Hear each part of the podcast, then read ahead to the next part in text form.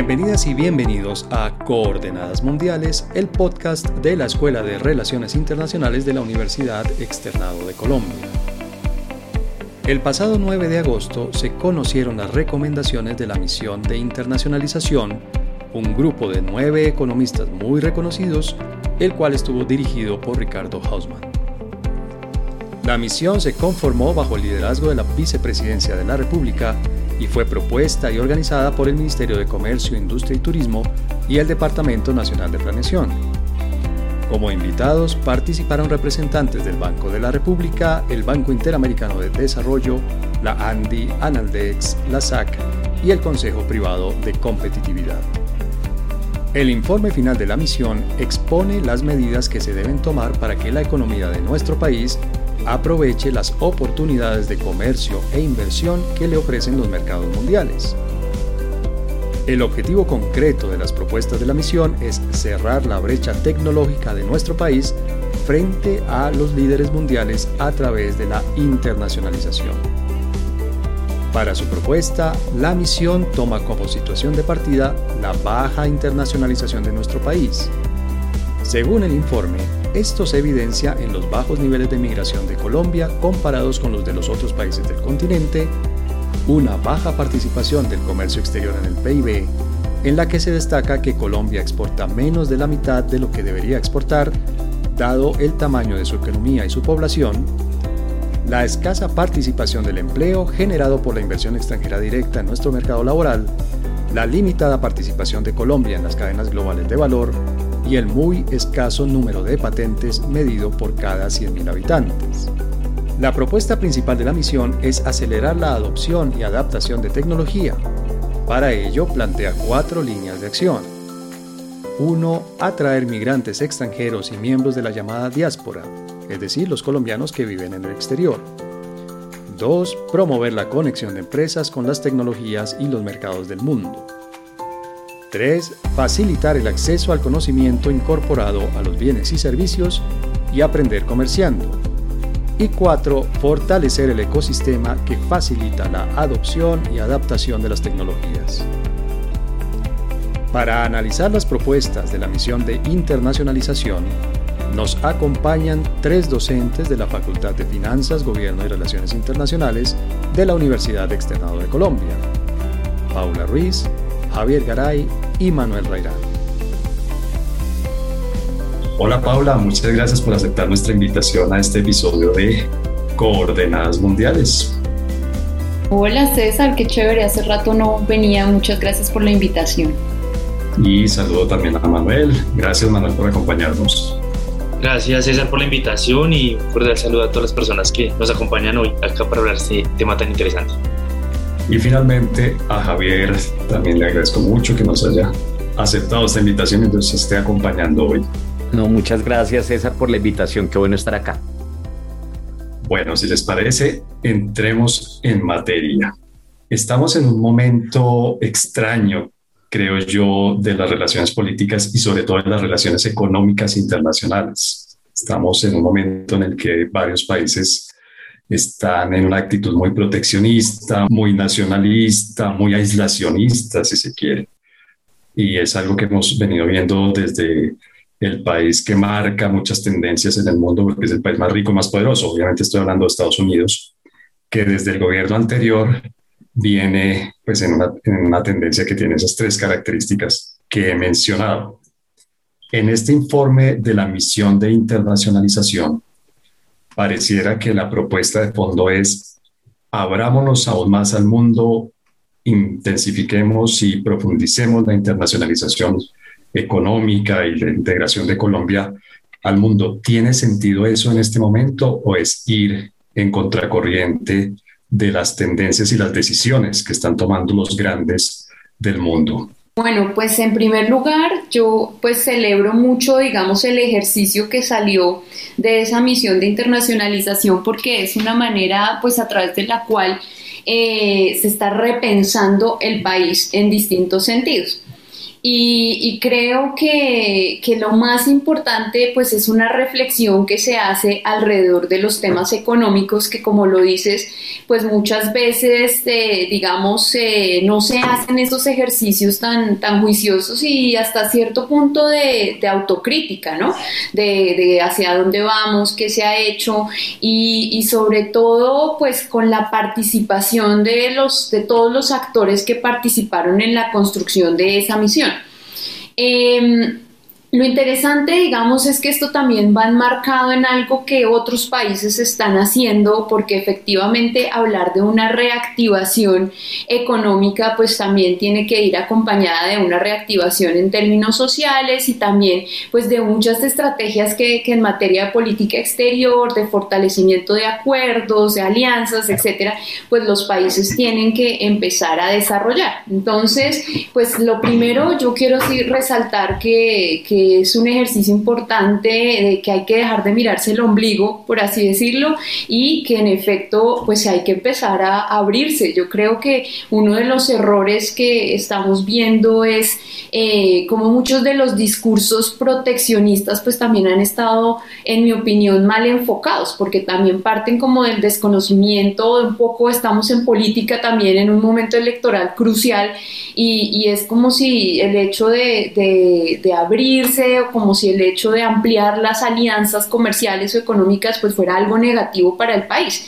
Y creo que esta misión lo que nos muestra es precisamente que ese ha sido un error y que el país tiene que enfocarse y tomar unas nuevas medidas que le permitan llevar a cabo esa reactivación de una manera pues mucho más estructurada y sobre todo con la participación de distintos agentes cuál es el rol que tiene el sector privado dentro de todo esto, cuál es el rol que de pronto no queda tan evidente, pero es interesante y, a eso nos invita, que es lo que estamos haciendo hoy como academia, a reflexionar también sobre, sobre ese ejercicio. Entonces, pues yo como lo veo, pues en, primera instancia con, buenos ojos, lo celebro, lo felicito. Eh, ahora, pues esperemos que evidentemente no se quede únicamente en ese PDF y en esa conferencia que hubo de presentación. Eh, en la Universidad de los Andes, sino que realmente pues trascienda y que empiece a generar pues un impacto urgente. Yo creo que, que ya se hizo el diagnóstico, ya se tiene digamos una especie de ruta, por así decirlo, y ahora pues es cuestión de tener claridad frente a cuáles son las actividades y con cuántos recursos y de qué tipo se van a contar para eso.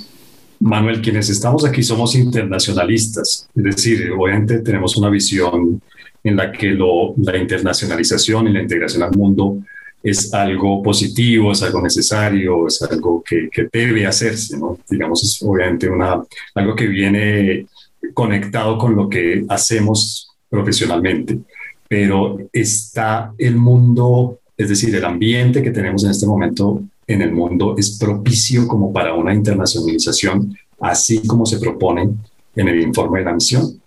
Yo comparto lo que dice la profesora Paula en el sentido que es positivo este tipo de textos porque, digamos, pues yo difiero en algo que del texto dice que estamos en medio de una polarización. Yo creo que más que en medio de una polarización estamos en una situación donde se está desafiando la estructura eh, de capacidades materiales, ideológicas e institucionales a nivel mundial por diferentes actores, potencias emergentes, etcétera. Y eso claramente hace que pues Colombia diga, bueno, ok, qué va a pasar, ¿no? Y yo creo que estos eh, tipos de documentos nos ayudan a hacer una autoevaluación y a decir, bueno, ¿qué tipo de sociedad queremos y qué tipo de internacionalización queremos? Yo creo que esa internacionalización es, es positiva en el sentido que, por ejemplo, por ejemplo, ayuda a los países a integrarse. Ahora, creo yo que esa internacionalización está cambiando por ese también ese cambio de estructura hegemónica. Mire, yo creo que, digamos, The Economist dice que en los años 90 el 85% del stock mundial de inversiones se dio durante los años 90, después de la caída de, las, de, la, del muro de Berlín, y que obviamente eso generó que las cadenas de suministro pues tuvieran un mayor amplitud en términos de, de, geografía. Hoy yo creo o considero que hoy lo que se está viviendo es un recorte de esas cadenas de suministros que eso muy bien lo dice el documento. Dice, ok, esto puede ser una nueva oportunidad porque se está relocalizando todo este tipo de cadenas de suministros y que aquí puede ser una oportunidad, una ventana de oportunidad para la integración de Colombia a los diferentes elementos económicos a nivel mundial. Digamos que eso lo hemos visto, por ejemplo, que el presidente Bill Clinton en febrero pues, pues publicara esta orden donde pudiera mirar qué cadenas de suministros dependía tanto Estados Unidos y reducirla.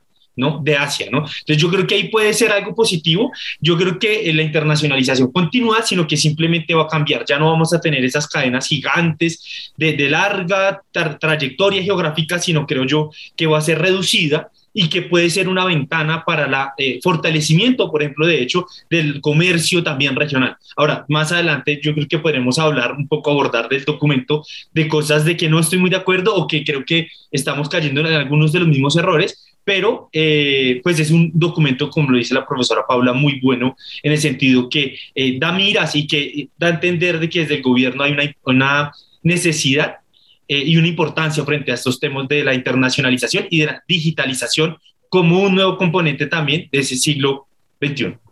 Javier, hemos tenido Brexit, Make America Great Again, pandemia, y tuvimos este buque atravesado en el canal del Suez es el momento de intensificar, de profundizar la internacionalización. ¿Usted queda contento con lo que proponen ahí o tal vez se queda corto en la propuesta que hace? ¿Demasiado, demasiado poco? ¿Cómo ve usted esa propuesta?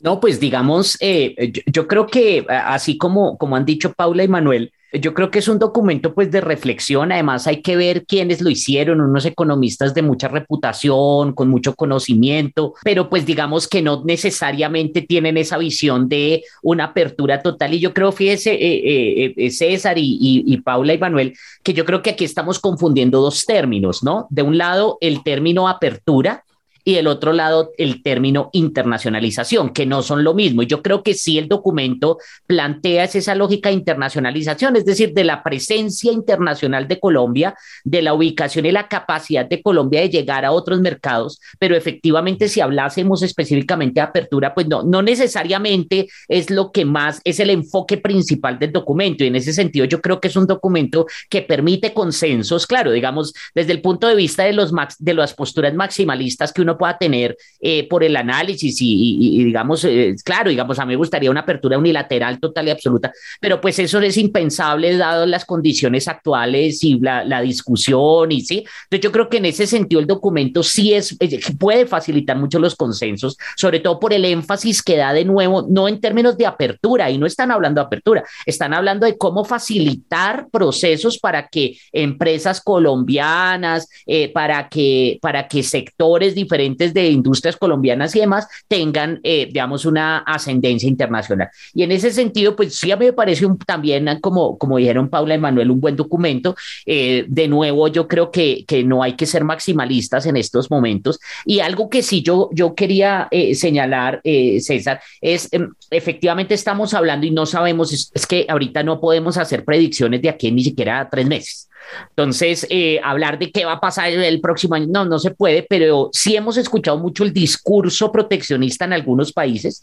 Eh, la verdad es que yo no he evaluado eh, qué tanto se ha materializado ese discurso. El discurso existe, pero no sé qué tanto se ha materializado desde el punto de vista de un proteccionismo, desde el punto de vista también de la magnitud, pero también de la cualidad de ese proteccionismo. Entonces yo creo que eh, no podemos dar por sentado que ya se está presentando, sobre eso todavía hay dudas, eh, pero eso no obsta para pensar que no se va a presentar. Digamos, eh, sí estamos en un entorno cambiante, incierto, y eso, digamos, desde un punto de vista puntual, a mí me parece que es una gran oportunidad en términos de internacionalización. El espacio que dejan unos puede ser tomado por Colombia y ahí yo creo que hay unas, unas ganancias eh, de ese tipo de ejercicios que puede, digamos, recibir Colombia siempre y cuando se superen, eh, digamos, se pueda lograr algún tipo de consenso y que se, sobre todo que se lleve a cabo algunas de las cosas, por lo menos, que se plantean ahí.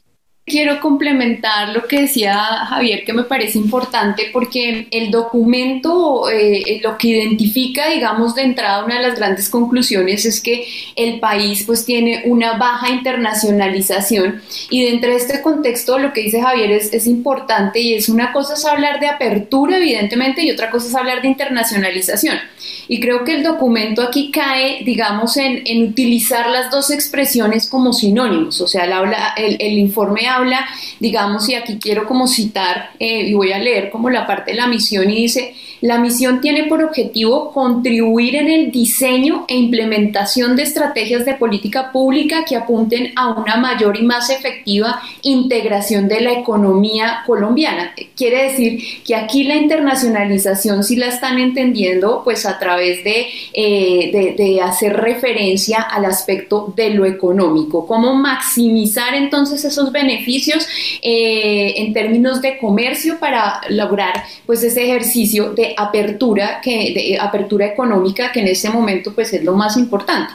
Creo que algo que es un poco también a lo que le tenemos mucho miedo en este país, porque eh, creo que tanto políticos y también desde muchas veces desde, desde el punto de vista académico, cuando se tienen que hacer este tipo de reflexiones y se tienen que hablar sobre los temas económicos, pues eh, da susto a veces, ¿no? Es, es un lenguaje muchas veces que no es ajeno para muchas, que, perdón, que es ajeno para muchas personas, eh, a veces pues se, se entiende que, que, tener, por ejemplo, tantos tratados de libre libre comercio es el demonio y entonces pues hay que, hay que cerrarse y hay que frenar y hay que mirar entonces cómo está afectando eso. Y creo que a veces pues este tipo de ejercicios y de reflexiones con respecto a la primera pregunta que tú le hacías a Javier, pues sí, es un ejercicio incompleto en el sentido de que no da muchas soluciones en materia de internacionalización, es decir, ¿qué va a acompañar a esa estrategia? Porque no es solamente hablar de apertura y ya está, sino que en efecto cuando hablamos de internacionalización estamos hablando eh, no solamente de apertura en términos económicos, sino también políticos, sino también entonces en términos de, qué va a acompañar pues toda esa, toda esa estrategia. Y, y una de las cosas que a mí por lo, por, por lo, en lo personal me hace un poco de ruido es, listo, sale esta misión, sale este documento que se vuelve importante, pero va a haber, digamos, eco en el gobierno siguiente, lo vamos a, escuchar, lo vamos a seguir, lo vamos a analizar, o el gobierno siguiente pues va a llegar y va a crear su propia misión de internacionalización 2 y entonces pues hasta ahí va a llegar ese ejercicio que, que además dice cosas importantísimas, no solamente eh, hace referencia a la baja internacionalización que tiene el país, que siempre acá se ha creído que, en materia de política exterior se ha hecho muy bien la tarea, sino también, como lo dice Manuel, pues también identifica que en términos de innovación, de ciencia, de tecnología, pues estamos absolutamente quedados y que es importante pues invertir. El tema es que ya nos dicen el qué, pero no da el cómo. Ahí es donde creo que se queda un poco cojo ese documento y esperemos que no pase lo mismo que con la misión de sabios del 2019, que fue un documento absolutamente robusto, también construido eh, por muchos actores, pero que eh, en el afán de implementar pues muchas de las cosas pues ya se está acabando el tiempo y, no se están haciendo como de, la manera que se debe. Entonces, em, Simplemente quería pues como, como matizar eso de, lo que dice Javier y en efecto es que, ojo, una cosa es hablar de apertura, otra es hablar de internacionalización y creo que ese aspecto o ese tema de la internacionalización pues es lo que, lo que queda cojo, es lo que queda pendiente y a pesar de que ahí participó la vicepresidenta canciller, eh, no queda muy claro cómo se va a acompañar pues toda, toda esa estrategia, pero, pero bueno, poco a poco. Manuel, de esto que nos dicen Paula y que nos dice Javier, de todas maneras, digamos que da la sensación de que de fondo se habla de una integración económica, política, social, cultural. Hay un tema incluso que tocan allí, que es el tema de la migración. A pesar de lo que propone Javier, digamos, uno tiene la impresión de que la internacionalización pasa por la apertura y pasa por abrir, digamos, eh, o por lo menos ser más receptivos a la, a la inversión extranjera, a la migración, repito, al comercio, a la instalación de empresas de otros países aquí en Colombia, pero uno tiene la sensación también de que hay una parte del país, yo me atrevería a decir que más o menos la mitad del país político, si me permiten la expresión, para la que esta apertura y darle la bienvenida a las multinacionales es algo negativo, es algo malo. Tenemos esta visión de que las multinacionales vienen a explotar recursos y a llevarse la riqueza y no dejan aquí nada. Tenemos la impresión, como decía Paula hace un momento, de que los tratados de libre comercio son malos porque sí. Y esto alguna vez lo hemos hablado con Javier. Tenemos esta visión mercantilista de que si de, de, un tratado de libre comercio hay más importaciones que exportaciones. Esa es la demostración total y absoluta de que el tratado de libre comercio es inconveniente para el país. ¿Tú crees que tenemos un país en este momento que está más ávido, más dispuesto a internacionalizarse o hay una resistencia muy grande y que tal vez una, es una resistencia fundada, es decir, no es una resistencia caprichosa o, presa, perdón, producto del miedo, como nos mencionaba Paula, que, es, que es un factor bien importante que viene en todos los discursos políticos de la izquierda. ¿Tú crees que tenemos un país que está queriendo internacionalizarse o que quiere una internacionalización que no es esta que propone la misión? En la palestra pública y política creo yo que hay diferentes sectores. Yo creo que sumar solamente a todo al sector de la izquierda en creer que no quiere, pues también creo que es un error. Eh, hay sectores políticos de izquierda que quieren una globalización y quieren integrarse, pero, pero una, una, una integración que le beneficie al empresariado nacional. Yo creo que ese es el punto de la diferencia, no es de cerrarse por cerrarse. Yo creo que aquí el punto también hay sectores políticos que tú los asemejas a la izquierda, pero yo también conozco senadores del Partido Conservador que tampoco han estado de acuerdo con el TLC. Entonces, eh, y, me parece, y me parece pertinente esa pregunta porque, porque realmente aquí es el punto de qué tipo de integración quiere Colombia. De una integración de importación o una integración donde se pueda una, una industria, un sector industrial nacional con valor agregado, ¿sí? Y ese valor agregado que permite generación de empleo también. Claramente el, sector servicios también genera empleo, pero pues digamos que las calidades pueden, pues, pueden ser de calidades diferentes. Pero yo creo que hay una cosa que a mí me parece interesante y revisando el tema de la, de la misión de la internacionalización, hay un punto que ellos plantean que es cambio climático, digitalización y polarización. Y digamos que al parecer cuando uno empieza a leer el documento uno se encuentra que se enfocan sobre qué es la tecnología, cómo en la nación entiende o el gobierno entiende por tecnología. Pero cuando uno sigue como profundizando el documento, siento que el documento se enfoca entonces solamente a lo que estamos hablando ahorita, a la apertura, a todo el tema, ¿no? Y deja como de lado un poco la tecnología, ¿no? Cuando yo miro el inicio del documento, digo, ok, muy interesante porque es parte de lo que se viene en, en, estos próximos años, por lo que se ve y que además la pandemia agudizó, es, es, el papel que juega la tecnología en el quehacer humano y en el sector pues productivo. Entonces creo que allí queda un poco corto el, el ejercicio del, do, del, documento que da buenas guías, yo comparto con lo que dice Javier, eso permite llegar a consensos, pero creo que digamos que hay un punto que usted apunta, pues acierta César, es el tema, bueno, ¿y qué tipo de integración queremos? ¿Un tipo de integración donde solamente estemos dando las materias primas? y ya, o queremos una integración donde podamos nosotros aportar eh, no sé, industria, trabajo, productos de valor agregado, ya digamos después de un proceso. Y me parece que, para ir terminando, eh, en el mismo documento se habla de que lo que en esta parte, por eso digo que en la parte tecnológica, dice, para cerrar la brecha tecnológica no es necesario hacer grandes aportes a la tecnología del mundo. Entonces volvemos al punto, no es necesario para integrarnos a la economía tratar de producir bienes de, de valor agregado, sino solamente sacar materias primas y traer los, los bienes de pues, bienes de valor agregado. Entonces creo yo que hay un error. ¿Qué tipo de tecnología queremos y qué tipo de integración dentro de esa tecnología en el mundo queremos tener?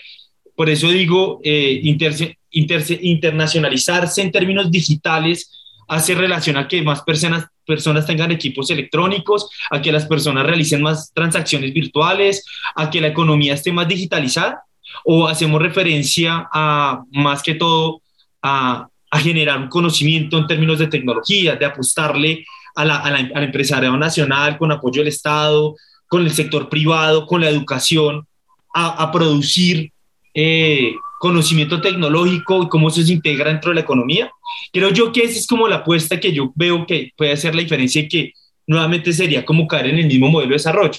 Importar tecnología, pero no producirla acá porque no es necesaria tenerla.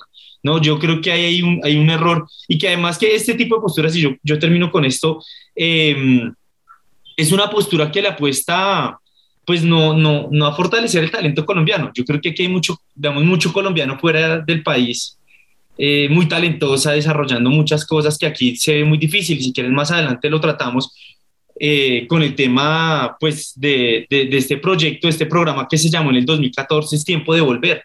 Y vuelvo a retornar, yo, yo estoy de acuerdo con lo que dice Paula. Hay proyectos que los gobiernos hacen y quedan ahí, ¿sí? Ese proyecto, el tiempo de volver en el año 2014, pues no salió muy bien, pero que también me parece positivo para mantener en los próximos gobiernos, creo yo.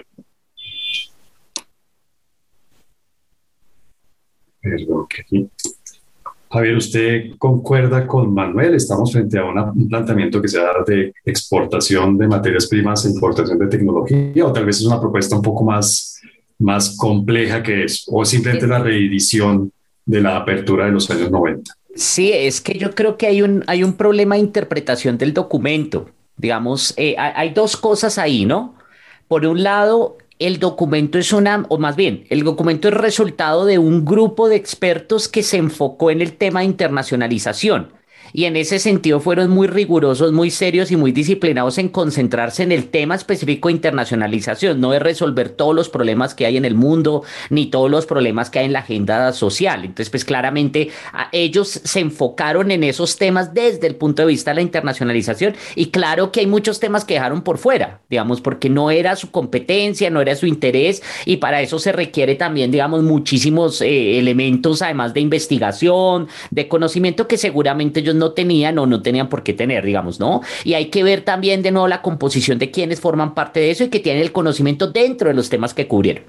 Y lo segundo es el enfoque. Fíjese que ellos no plantean, y que de pronto es la preocupación, ellos no plantean un tipo específico, ellos no dicen es que el comercio debe ser de tal cosa o es que debemos hacer eh, tal cosa desde el punto de vista de ciencia y tecnología, no ellos el enfoque es qué puede hacer el Estado para promover la internacionalización.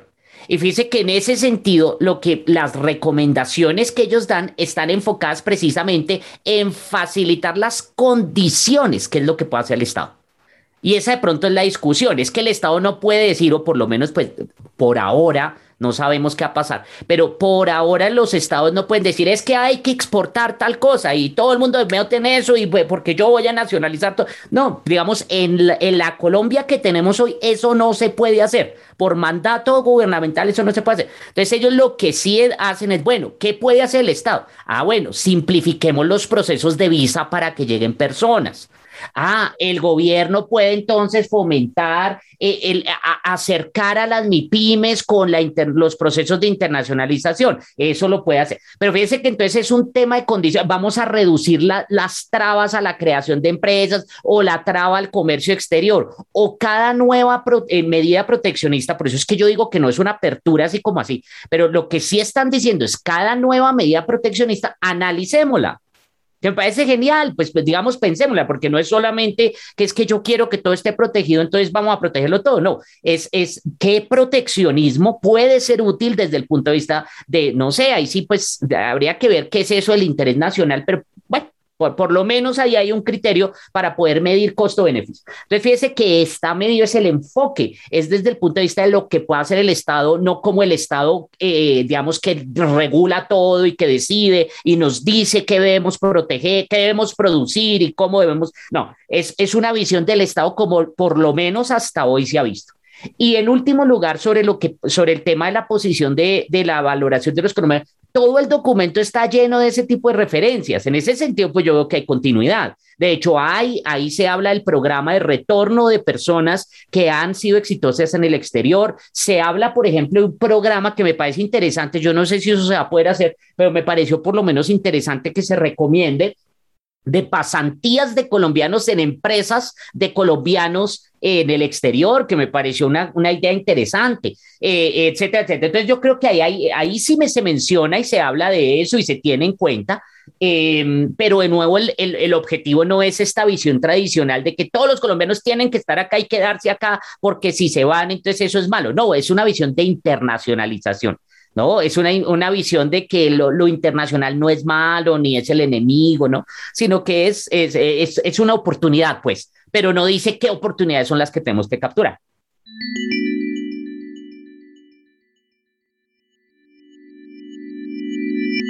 Bueno, Paula, en el inicio de tu intervención, en el inicio de este episodio, tú nos decías, bueno, hay, hay algo que puede, algunas tareas que, puede, que son del Estado, hay algunas tareas que son de la academia, hay algunas tareas que realmente son del sector privado, y de hecho terminábamos el segmento anterior con Javier Garay diciéndonos, mire, ahí está planteado en el documento, en la propuesta, que el Estado debería hacer esto, esto y esto, no lo puede hacer todo.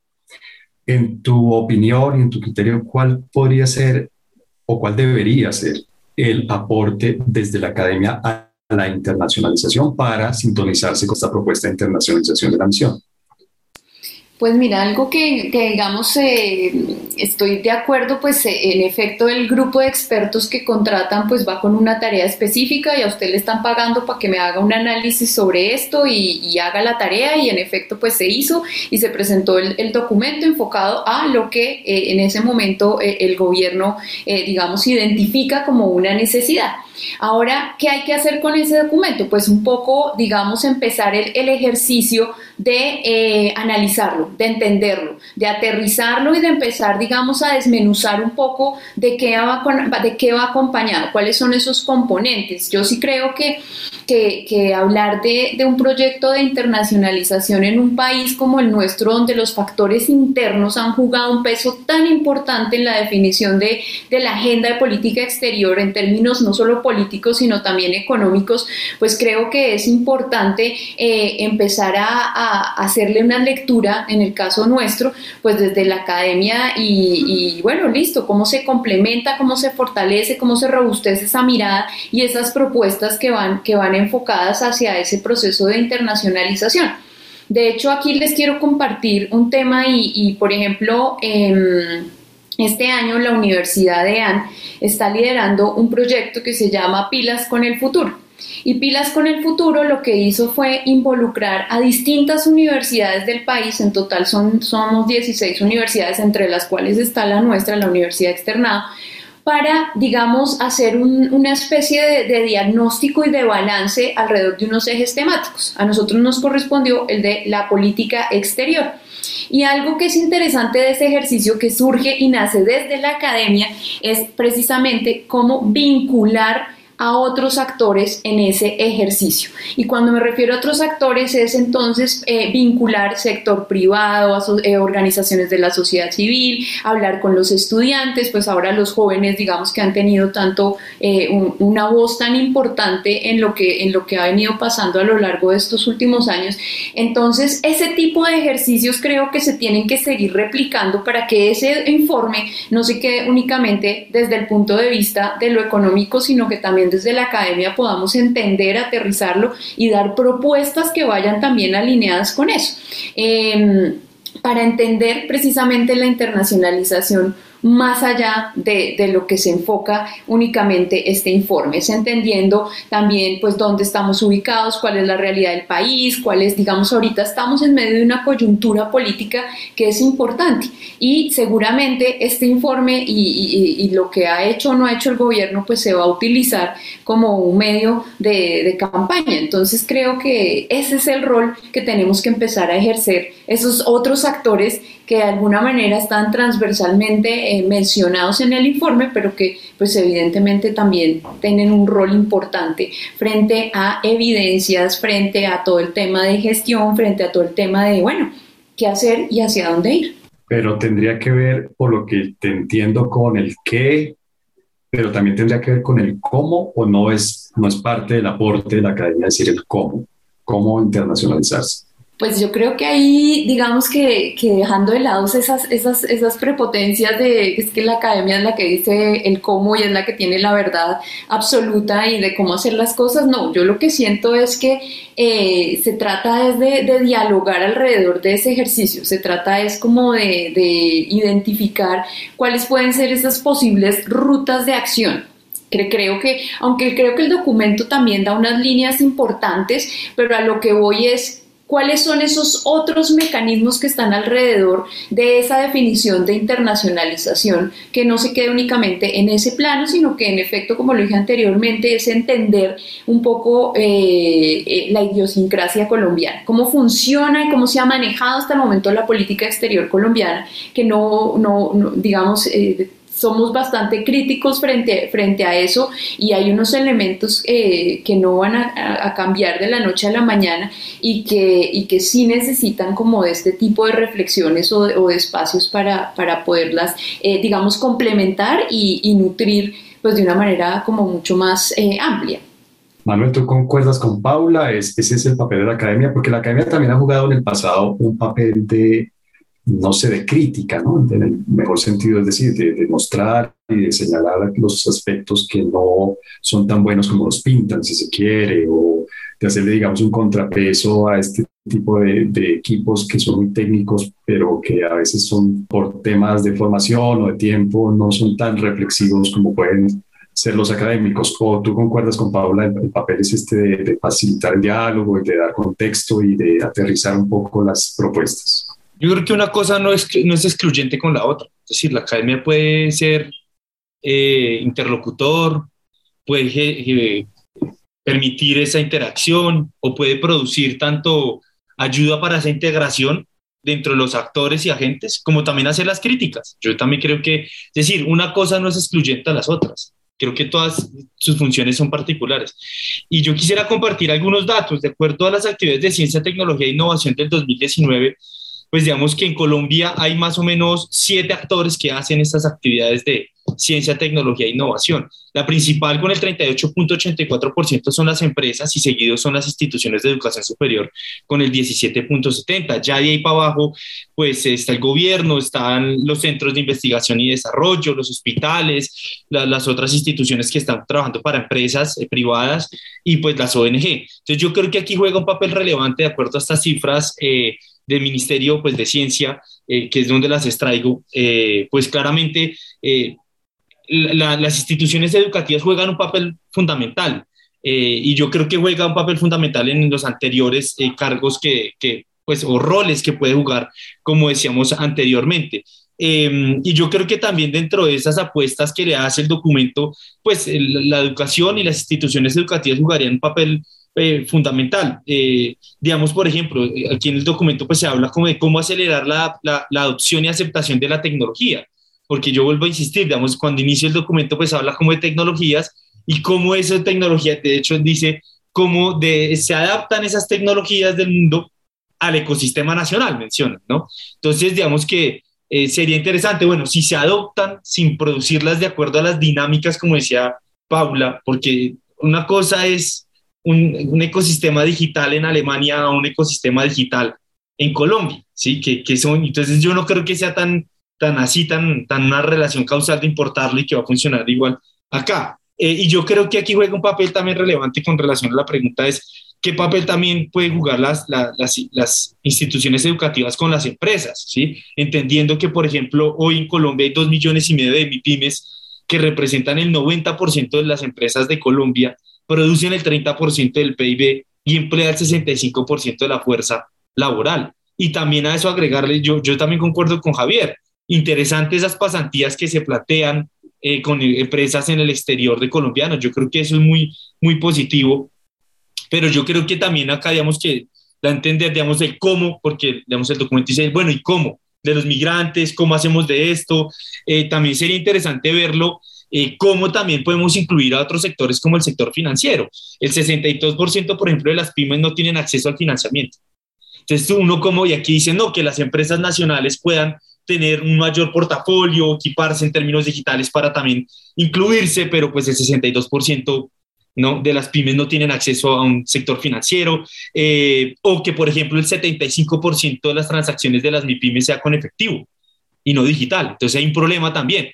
¿Por qué las MIPYMES no, no prefieren estar con los bancos? ¿Qué pasa? Hay, hay unas restricciones frente a eso, hay unos muros que hacen que, que, que el empresariado, estas MIPYMES, no puedan acceder allí o, eh, por ejemplo, también que pues eh, la mitad de las MIPIMES del país se quiebran en el primer año de haber sido fundadas y solo el 20% llegan al tercer año de haber nacido. Entonces yo creo que también hay, hay un tema de reflexión y que desde la academia puede jugar todos esos roles, de proponer el cómo, de ser interlocutor y también ser crítico, porque no creo que ninguna de esas funciones o roles sean excluyentes. Javier, pero de este, de este panorama que nos plantea Manuel con estas cifras, uno tendría la impresión de que no, digamos, de que hay un ambiente internacional que no es precisamente el, más, eh, el que más invita a la internacionalización, pero además de que hay una serie de temas nacionales de características de nuestro aparato productivo, de innovación, de investigación, de financiación, como nos plantea también Manuel, que tampoco es el momento de internacionalizarse, ¿no? Pareciera uno sacar esa conclusión de lo que plantea Manuel.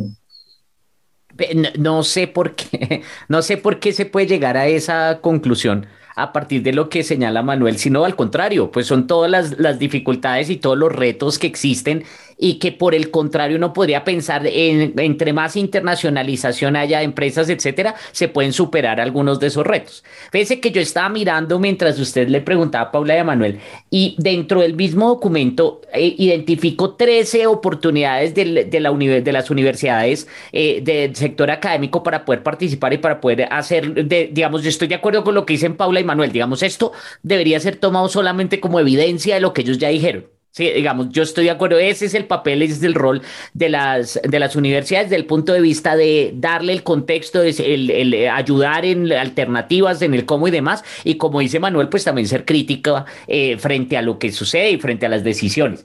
Em, pero eh, claramente ahí hay, ahí hay 13 elementos que yo creo que, mire, por un lado está, ellos hablan de la necesidad de identificar la diáspora en el exterior. Ahí las universidades tienen, y por ejemplo, facultades como la nuestra tienen mucho que hacer cuando hablamos de migraciones. Está el trabajo de personas que habían hecho eh, ese, no sé, guarnizo, etcétera, personas que estaban trabajando y estaban tratando de perfilar cómo era el colombiano en el exterior. Eso es una necesidad que está planteada y las universidades deberían, tendrían que estar haciendo eso.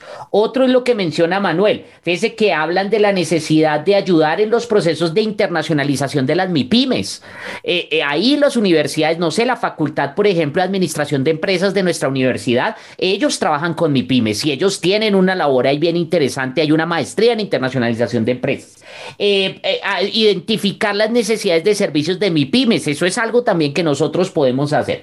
Está el catálogo de reglamentos de servicios en el exterior. Ese es otro elemento que podrían hacer las universidades en términos de investigación.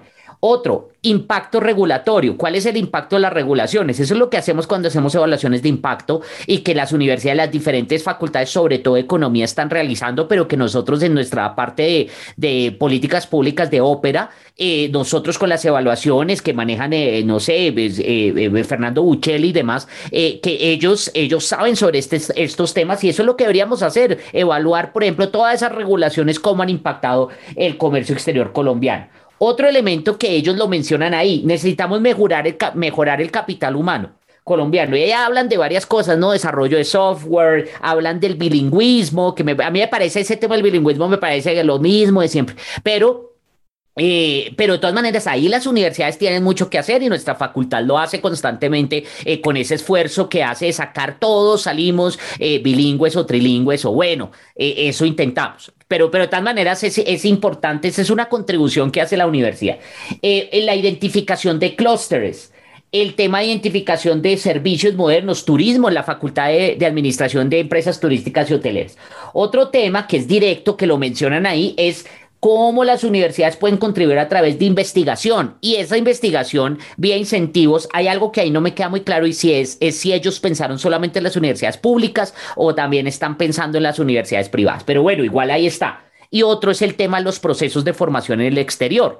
Fíjese que eso también, por ejemplo, nuestra universidad es, es, yo diría que es una de las líderes en este tema que está contribuyendo, porque no, no es solo el Estado, pero la, la, universidad fomenta que los profesores vayan y estudien maestrías o sobre todo doctorados en el exterior. Y eso son necesidades que se están planteando y ahí estamos en ese proceso, ¿no? Y hay algo que también podemos hacer nosotros desde el lado de Oasis. Fíjese que en la última parte hablan de procesos de gobernanza, que eh, tendríamos que trabajarlo con ópera, pero también del tema de Asia y África, cómo llegar a Asia y África, y ahí pues pues tenemos, mejor dicho, Asia y África, eso pareciera que fuera Oasis, eh, Figri, Universidad Externado, ¿cierto? Porque eh, si tenemos algún, alguna, algún elemento en el que haya una concentración principal, es en el análisis de esto, de Asia y de África. Entonces, fíjense que hay muchos elementos ahí. Y una cosa que quería decir final, eh, César y, a Paula y Manuel, que estos, este equipo que hizo la, misión no, es no está desconectada de la academia. Es que recuerden que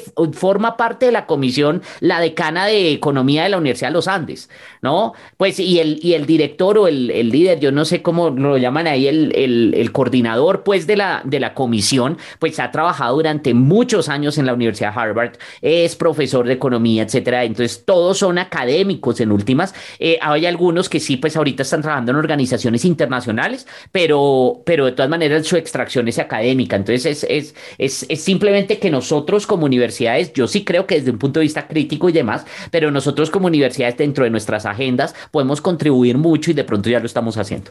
Después de revisar esta propuesta de la misión, ¿tú tuviste la sensación de que faltaba algo? ¿Hubo algún elemento que se le escapó, digamos, a la misión? No sé, pregunto porque sé que es uno de los temas que tú trabajas, el de cooperación internacional, por ejemplo, o no sé si hay algún otro tema que tú hayas echado de menos, es decir, que tú creas que debía estar ahí en la propuesta de internacionalización y no lo estaba, o en tu concepto, pues están los que son ya es suficiente, digamos, allí para, para lograr la internacionalización? Mm, pues lo interesante, digamos, es que el documento te da pie para nuevas reflexiones y te da pie también como, como para mirar, eh, ligado a todas esas propuestas que hace. Realmente yo lo que siento, por ejemplo, que en un tema que, que no es que, que haga falta, sino que tal vez hay que mirar esas conexiones entre las distintas políticas públicas que ya se han generado en el país, es con relación al tema de los migrantes. Ese es un tema pues que, se ha vuelto delicado para el país eh, sobre todo en este gobierno y creo que en ese sentido eh, importante digamos resaltar pues el trabajo que se ha hecho eh, con todo el estatuto temporal para los migrantes venezolanos aunque sin embargo pues también como, como decía Javier digamos es, es como una cosa de doble de doble cara porque pues ese no era el propósito de la misión. Entonces ahondar tanto en esos detalles pues hubiera sido un documento pues mucho más robusto, mucho más grande y que tampoco de pronto esa era su misión o, o la ambición que tenía desde un inicio. Entonces, pues de hecho aquí escuchándolos y debatiendo digo, pues sí, de pronto mi primera lectura es como, como sí, pues se dan palo, digamos que hay un sentido de autocrítica, de identificar unas temáticas, pero hizo falta esto y esto y esto, pero escuchando, digamos, un poco la, la discusión y lo que nos comparten tanto Javier como, como Manuel, pues también digo, bueno, sí, en efecto es un documento que cumplió el propósito que tenía y era evidenciar unas necesidades puntuales frente a una coyuntura actual y de momento eh, y, que lo que viene ahora pues es ver cómo se empiezan a implementar y demás, porque sí hace una reflexión interesante, digamos, frente a un tema que se está volviendo de hecho hasta una problemática de política interna en las ciudades y es todo el tema de la migración, cómo la manejamos, cómo hacemos para, para evitar eh, en términos sociales lo que está derivando eh, el hecho de recibir tanta migración en nuestras ciudades es el tema de la xenofobia, es el tema de la estigmatización. Eh, pues Colombia sí, tiene el mayor número de venezolanos desplazados en su territorio, pero también tiene el mayor número de desplazamiento forzado interno y que también, digamos, ha sido un tema que no se ha terminado de resolver del todo. Entonces creo que...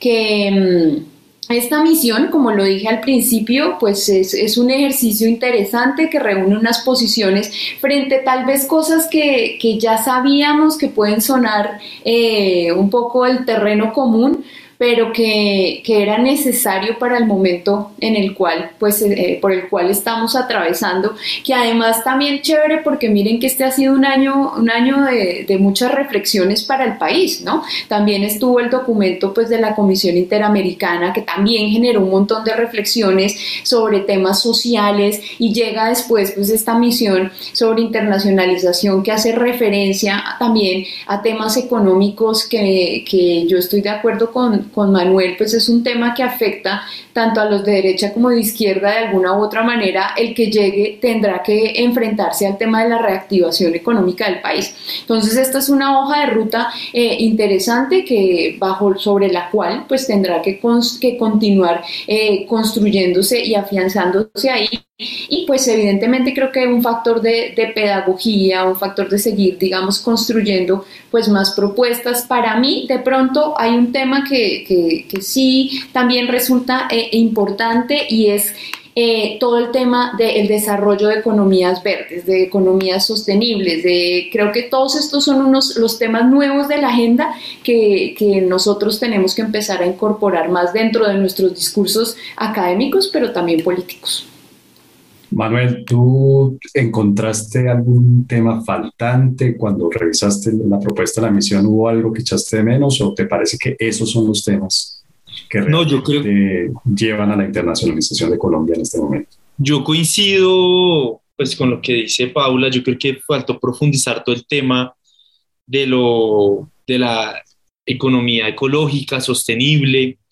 Eh, creo que ahí faltó, pues digamos que también, en mi opinión, de pronto también es porque es un tema de los que me apasiona a mí. Eh, cuando habla de la digitalización, creo que hay muchos datos que se pueden hablar, como por ejemplo, cuál es la situación de Colombia en términos de importaciones y exportaciones de tecnología, eh, que eso pues está en el Banco Mundial, que eso son cifras que están dadas y pues que muestran que Colombia pues Mm, pues es, es, precario allí en, en ese aspecto del, del aporte. Em, entonces creo yo que ahí falta un poco como más de, de profundizar por, por, lo mismo, porque inclusive dice cerrar brecha tecnológica del país frente a los líderes mundiales a través de la internacionalización. Entonces creo yo, pero, pero creo que pues digamos que, como lo decía Javier, creo que eh, a veces eh, uno quiere como que de eso salgan más cosas, pero bueno, cumplieron su objetivo y no sé, que era puesto en el contractual, no sé, el objetivo de, de que se buscaba. Em, yo creo que pues eh, serían esos dos temas, la digitalización, eh, el cómo, eh, digamos que a pesar de que sean unos elementos, me parece interesante que, y también que no vi allí cuando hablan sobre traer los cerebros que se han fugado, que no hayan mencionado, o que, o digamos, por ejemplo, este que ya ha habido un, una experiencia, el de Es tiempo de volver, yo no sé si ustedes lo recuerdan, este proyecto del gobierno Santos en el año 2014 que buscaba traer 200 doctores eh, a Colombia, que se les garantizaba 150 millones de pesos para dos años de investigación, que los iban a contratar en universidades públicas y privadas, em, con salarios netos de 6 millones de pesos. Se hizo la ley de retorno, que era la ley 1565. Eh, y, digamos, yo recuerdo esto porque en ese momento trabajaba para Revista Semana y estaba con mi jefe creando lo que era el área de Semana de Educación y de hecho mi jefe viajó a, Estados Unidos, entrevistó a colombianos en Harvard, Stanford, en diferentes universidades, en Inglaterra también, y, pues digamos que de esos 200 doctores se eligieron 140, pero 60 de ellos no encontraron trabajo en Colombia, no los asignaron a ninguna universidad, muchos de ellos perdieron sus trabajos en estas universidades y muchos de ellos se tuvieron que regresar. Entonces me parece que ya Colombia, y por eso decía, digamos, concuerdo mucho con lo que decía Paula, hay muchas cosas que los gobiernos han hecho que pronto no han salido bien, pero creo yo que tiene una iniciativa, que tiene una estructura ya legal que uno podría potenciar eh, y mirar cómo se puede recobrar todos estos eh, cerebros jugados. No hay que olvidar, a mí me impactó mucho la cifra de un migrante por cada 356 colombianos, mientras un inmigrante por cada 35 colombianos. Es decir, tenemos muchos colombianos en el exterior, alrededor de 5 millones, muchos por el conflicto, pero yo creo que hay varios también muchos también que han buscado oportunidades fuera de Colombia que aquí pues no han encontrado esas salidas.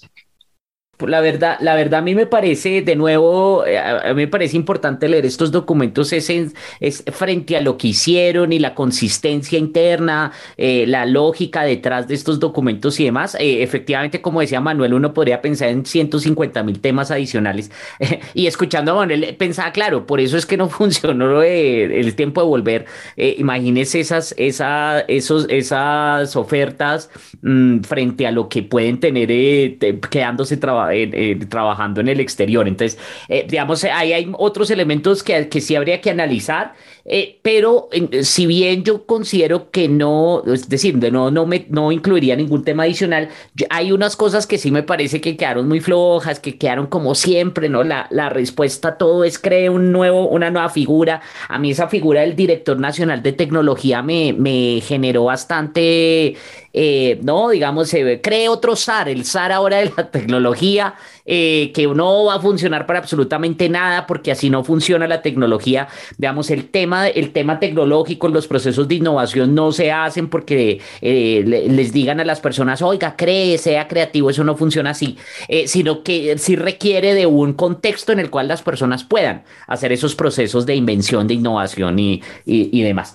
Em, de resto, de resto, de nuevo, yo creo que no. Hay unas, de nuevo, hay cositas, lo del bilingüismo otra vez que yo digo, bueno, más de lo mismo, pero, pero qué, pero, pero sí creo que en general, y comparto lo que sea Paula, eh, es, un, es un buen documento de inicio para que tendríamos que estarlo debatiendo más, eh, hablando y, obviamente que yo creo que es el llamado eh, eh, de, pronto más importante que hace Manuel, hacerle seguimiento, a ver el que queda, ¿no? De verdad. Y bueno, y esperar eso sí, como señalaba Paula, qué pasa con el cambio de gobierno, porque ahí sí, digamos, no sé. Una cosita rápida que yo quería decir con respecto a lo, a lo, que mencionaba Javier del tema de la tecnología. En efecto, no se trata de crear más burocracia y entonces ahora pues tener una alta consejería para el manejo de la tecnología y de la innovación, pues porque, porque en efecto no.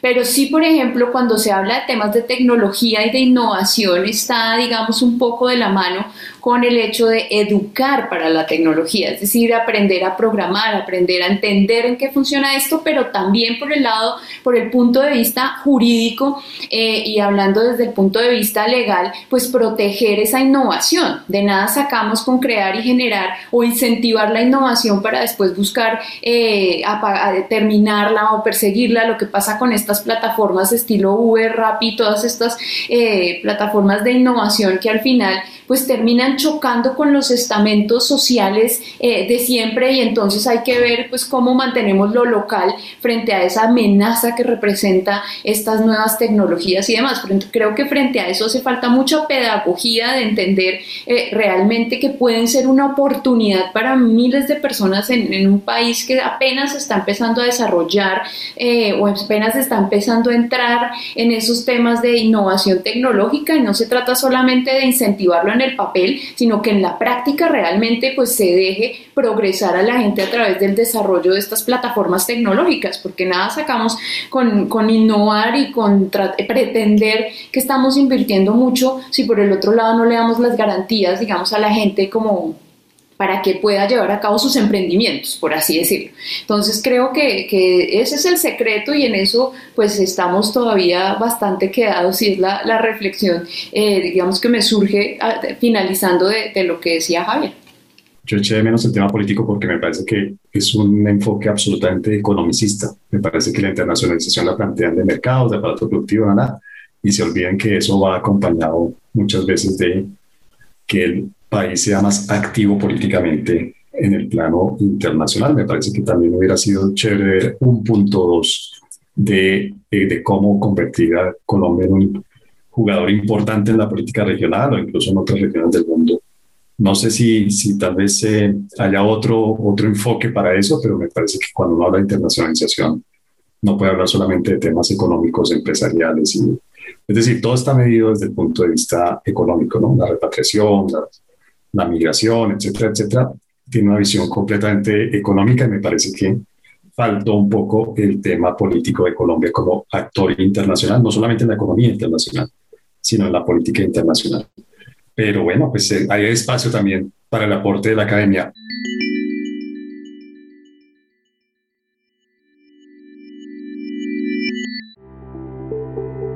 Paula Ruiz, muchas gracias por por habernos acompañado hoy, por habernos ayudado a entender este informe de la misión de internacionalización de Colombia.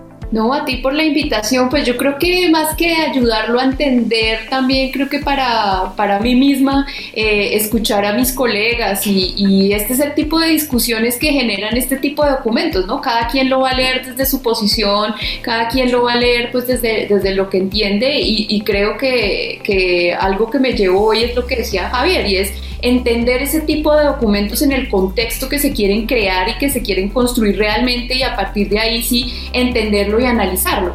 Pero a veces hacemos el ejercicio al revés y es que cada quien lo lee desde los lentes que lo quiere leer sin, sin de pronto eh, eh, ubicarlo, localizarlo desde su propósito mismo. Entonces, no, chévere, muchas gracias César. Y a ti, Manuel, también muchas gracias por habernos acompañado aquí en este episodio de la internacionalización, de la misión de internacionalización de Colombia. No, muchísimas gracias por la invitación, gracias a Paula, a Javier, eh, pues porque pues aprendí, escuché también otras posturas y es muy interesante para seguir reflexionando este tipo de documentos que en últimas creo yo, eh, y como decía, más de, de, alguna posición ideológica de pensamiento siempre es buscar eh, pues que, que el país mejore, que el país avance, que haya más oportunidades y si desde la academia se puede hacer ese rol de constructor, de, ¿no? Pues bienvenido sea. Entonces, muchísimas gracias a todos ustedes. Y finalmente, Javier, muchas gracias por habernos acompañado comentando esto, que a veces pareciera una misión imposible, ¿no? Es algo que hemos venido, que no sé cuántas generaciones llevan, cuántos gobiernos, cuántos momentos del país se llevan eh, intentando hacer, pero no se ha logrado del todo, o por lo menos de una manera realmente satisfactoria. Pero muchas gracias, Javier. No, muchas gracias César por la invitación. También muy agradable compartir con, con Paula y con Manuel, escucharlos. Eh, y sí, pues digamos, y yo creo que está relacionado con lo que usted dice, pero de nuevo no creo que se les pueda pedir más. No hay que olvidar que son economistas, por eso no incluyen, no incluyen los otros elementos eh, políticos, porque además uno se pregunta qué elementos políticos debería haberse, eh, haberse, haber, deberían haberse incluido. Y ahí pues comienza toda una discusión y yo creo que ahí sí se perdería.